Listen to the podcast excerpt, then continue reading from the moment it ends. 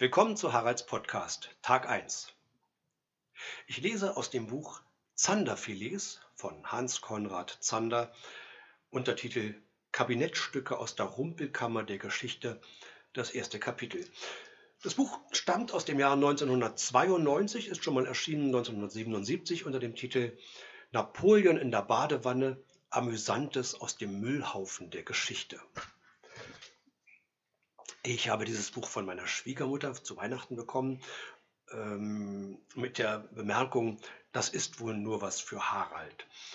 Und das hat mich sehr gefreut, weil in der zweiten Klasse hat unsere Klassenlehrerin damals eine Klassenbibliothek angeschafft. Und sie hat uns die Bücher einzeln vorgestellt nacheinander und am Schluss hielt sie ein dickes Buch hoch und sagte, das ist die rote Zora. Eine wunderschöne Geschichte, aber das ist wohl erstmal nur was für Harald. Ihr anderen seid ja noch nicht so weit. Und da war ich natürlich wahnsinnig stolz und die Rote Zora war für mich immer ein ganz wichtiges Buch. Ich war auch in Senje, da in Kroatien, wo die Rote Zora wohnte und äh, auch auf dieser Uskukenburg, wo sie ihr Hauptquartier hatte. Und als ich jetzt von der Schwiegermutter das Buch bekam mit der Bemerkung, das ist wohl nur was für Harald, da fühlte ich mich wieder in die zweite Klasse zurückversetzt. Ich lese das erste Kapitel. Ludwig XIV. auf dem Kabinett, worin wir lernen, was ein Patient ist. Kurze Unterbrechung. Mein Sohn hat mir geraten, an dieser Stelle eine Warnung einzufügen, und er hat wahrscheinlich recht. Sie sollten das folgende Kapitel nicht vor oder gar während dem Essen anhören. Sie können es aber zum Beispiel hören, wenn Sie auf Diät sind und einen unbezähmbaren Drang verspüren, jetzt irgendetwas zu essen, dann hören Sie sich das nächste Kapitel an und danach haben Sie keinen Appetit mehr. So, jetzt geht's aber los. Warum hat König Ludwig XIV. von Frankreich eigentlich so fürchterlich gestunken? Die Tatsache selber ist allgemein bekannt und wird nicht einmal von den Schulbüchern verschwiegen aber man findet dort eine eigentümlich vage Erklärung. Es sei, hat man uns in der Schule gesagt, im 17. Jahrhundert ganz allgemein nicht üblich gewesen, sich zu waschen, und so habe eben nicht einmal der überaus reichliche Gebrauch von Parfum am Hof des Sonnenkönigs zu Versailles die hygienischen Mängel der Zeit zu überduften vermocht. Diese Erklärung ist zwar plausibel, aber falsch. Natürlich hat jede Epoche ihren eigenen Gestank, und ein mittelalterlicher Mensch würde wahrscheinlich ohnmächtig, wenn er die chemikalischen Sauberkeits- und Schönheitspräparate röche, nach denen der ganz normale Mensch heute stinkt. Aber wir selber merken das ja nicht. Denn es kennzeichnet den allgemeinen Duft einer Epoche, das ihn die Zeitgenossen selbst nicht wahrnehmen. Dass Ludwig XIV. duftete, haben aber selbst die Zeitgenossen wahrgenommen. Zahlreich sind die diskreten Hinweise darauf, was für eine Qual es gewesen sein muss, sich mit dem Sonnenkönig aus der Nähe zu unterhalten oder gar sein Tischgenosse zu sein. Und wenn Madame de Maintenon, seine Mätresse, im Laufe der Jahre immer frömmer wurde und ihrem Louis immer eindringlicher zuredete, er solle doch die religiöse Erbauung den Sünden des Fleisches vorziehen so hatte das wahrscheinlich höchst weltliche Gründe. Denn ein Kuss des Sonnenkönigs war zwar eine göttliche Ehre, nach der mit Ausnahme von Lieselotte von der Pfalz alle Damen des Hofes lechzten, aber ein Genuss war das nicht, und niemand wusste das besser als Madame de Maintenon. Dank sei deshalb dem französischen Historiker Louis Bertrand das historische Rätsel um die besondere Duftnote des großen Bourbonen mit allem gebotenen wissenschaftlichen Ernst geklärt hat. Professor Bertrand hat das getan, was man immer tun sollte, wenn mit dem körperlichen Befinden eines Menschen etwas nicht stimmt. Er hat die Ärzte untersucht.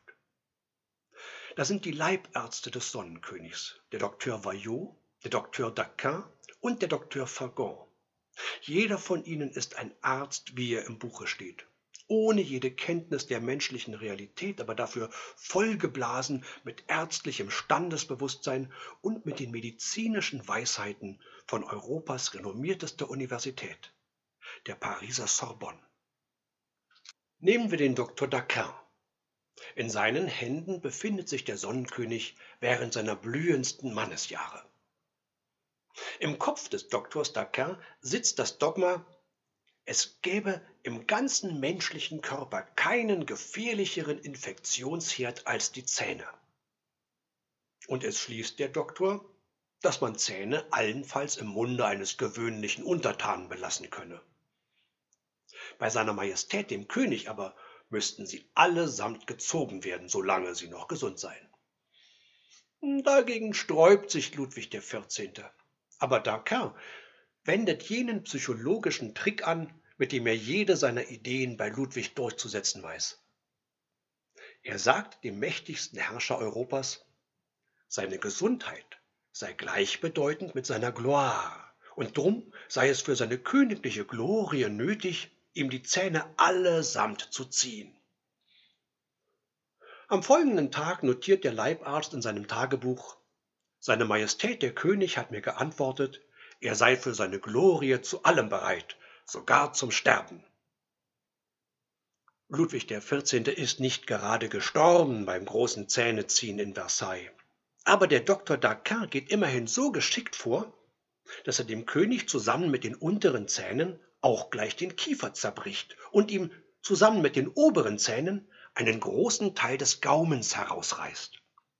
Alles den Lehren der Sorbonne entsprechend ohne Narkose.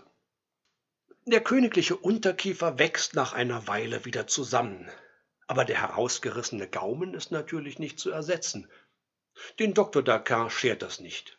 Einen Monat später notiert er in seinem Tagebuch zum Zweck der Desinfektion habe ich seiner Majestät das Loch im Gaumen 14 Mal mit einem glühenden Eisenstab ausgebrannt.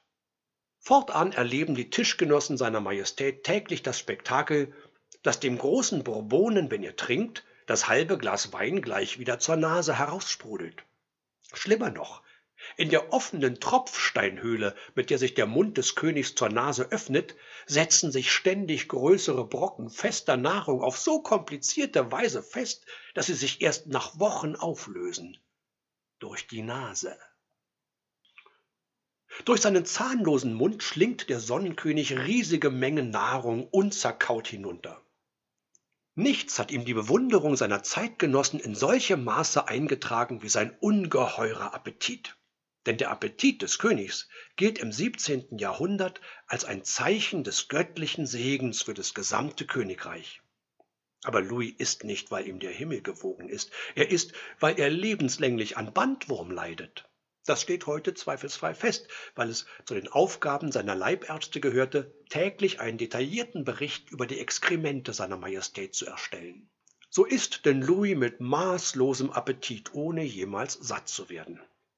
Zum Mittagessen lässt er sich in einer einzigen riesigen Schüssel Enten, Hasen, Fasanen, Lerchen, Perl, Trut und Rebhühner servieren, das Ganze zehn bis zwölf Stunden lang in derselben Soße zerkocht. Denn der zahnlose König kann ja nicht mehr kauen. So suchen ihn den ganzen Nachmittag über fürchterliche Verdauungsstörungen heim. Kein Wort kommt in den ärztlichen Tagebüchern häufiger vor als das Wort Vapeur. Gemeint sind Blähungen aller Art. Dabei bleibt es aber nicht. Dr. Daquin notiert, seine Majestät hat heute wieder erbrochen, und zwar zur Hauptsache völlig unzerkaute und unverdaute Materien, darunter eine große Menge unverdauter Trüffel.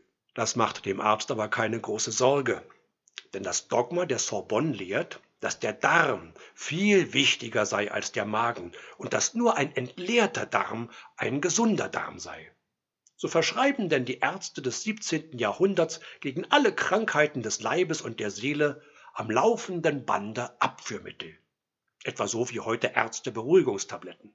Zum Glück kann sich der gewöhnliche Untertan in Frankreich und Navarra einen Besuch beim Arzt nur selten leisten. Anders der König. Für die Gesundheit seiner Majestät, darüber sind sich die Leibärzte einig, sind nur die besten und stärksten Abführmittel gut genug, und zwar täglich eingenommen. Täglich muss Louis also seinen Bouillon purgativ schlürfen, einen Sud aus Schlangenpulver, Pferdemist und Weihrauch. Erstaunlicherweise tut das schreckliche Gesöff durchaus seine schreckliche Wirkung.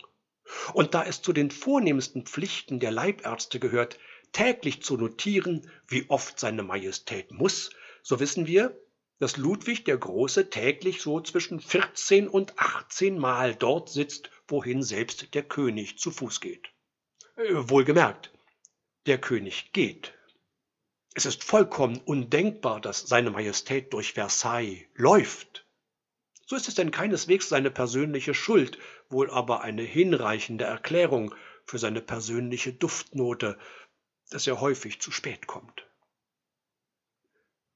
Im Jahre 1686 endlich bäumt sich das königliche Gedärm gegen die jahrzehntelange medizinische Misshandlung auf. Zuerst mehren sich in den ärztlichen Tagebüchern Sätze wie Seine Majestät hat heute wieder Blut gestuhlt. Dann bildet sich am Rückenende seiner Majestät ein faustgroßes Geschwür. Während die Ärzte hin und her raten, sitzt der Sonnenkönig mit derart versteinertem Gesicht auf seinem Thron bzw. auf seinem Geschwür, dass sich in ganz Europa das Gerücht verbreitet, der König von Frankreich liege im Sterben.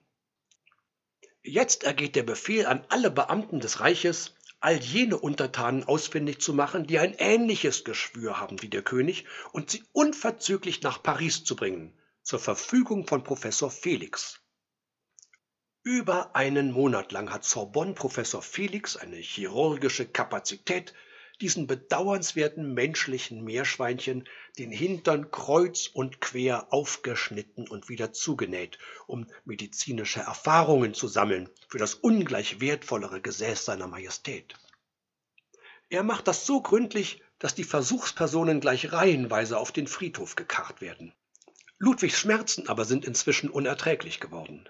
Am 17. November erteilt er den Befehl, ihn, koste es, was es wolle, am folgenden Morgen zu operieren. Mit Rücksicht auf das königliche Prestige findet die Operation im kleinsten Kreise statt. Ludwig lehnt jede überflüssige Hilfe ab und legt sich selber bäuchlings auf den Schragen. Seine Mätresse, Madame de Maintenon, betet ihm laut vor: O Herr, in deine Hände befehle ich meinen Geist. Dann saust das langgewetzte Messer von Professor Felix zehnmal nieder. Es ist wohl eher den Gebeten von Madame de Maintenon als der Kunst von Professor Felix zuzuschreiben, dass die Operation gelingt. Aber alles, wirklich alles, was über den Hof von Versailles zu sagen ist, liegt in einer Notiz beschlossen, die jetzt im ärztlichen Tagebuch von Professor Felix folgt.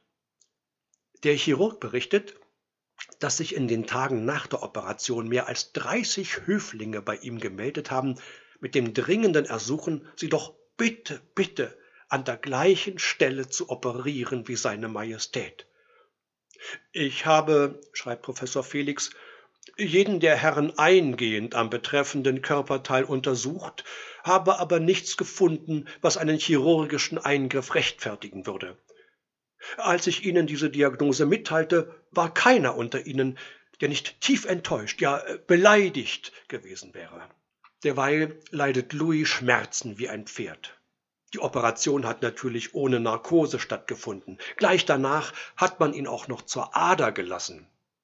Anschließend drückt man ihn auf den Betschemel der Hofkirche für eine große Danksagungsmesse. Um seine Genesung zu demonstrieren, hat er sein Mittagessen vor 30 Personen einzunehmen. Am Nachmittag muss er auf seinem blutig zerschnittenen Hintern zwei Stunden lang dem Großen Rat des Königreichs vorsitzen. Denn selbst wenn der König vom Operationstisch kommt, ist es unmöglich, irgendetwas am pompösen Tageslauf in Versailles zu ändern. Bleibt die Frage, wie Louis XIV. das grauenhafte Martyrium, das ihm seine Ärzte zugefügt haben, durch 77 Jahre seines Lebens überhaupt aushalten konnte. Zwei Dinge kommen da zusammen.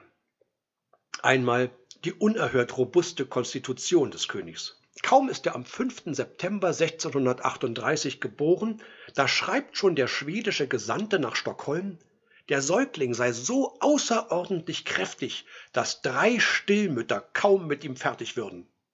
Und die Welt möge sich hüten vor einem Thronfolger, der schon in den Windeln so unerhörte Energien entwickle.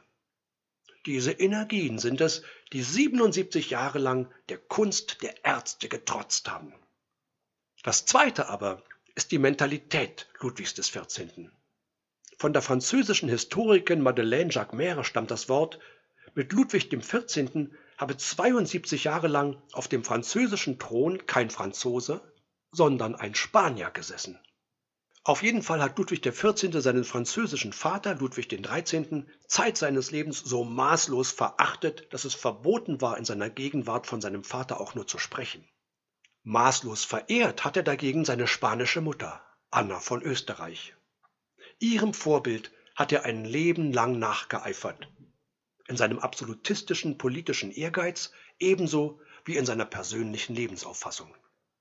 Nie ist dem Sohn der Spanierin auch nur ein einziges Wort der Klage über die Lippen gekommen. Doch die schlimmsten Torturen, die ihm seine Ärzte zufügten, hat er mit der heroischen Unfühlsamkeit eines Spaniers wortlos ertragen.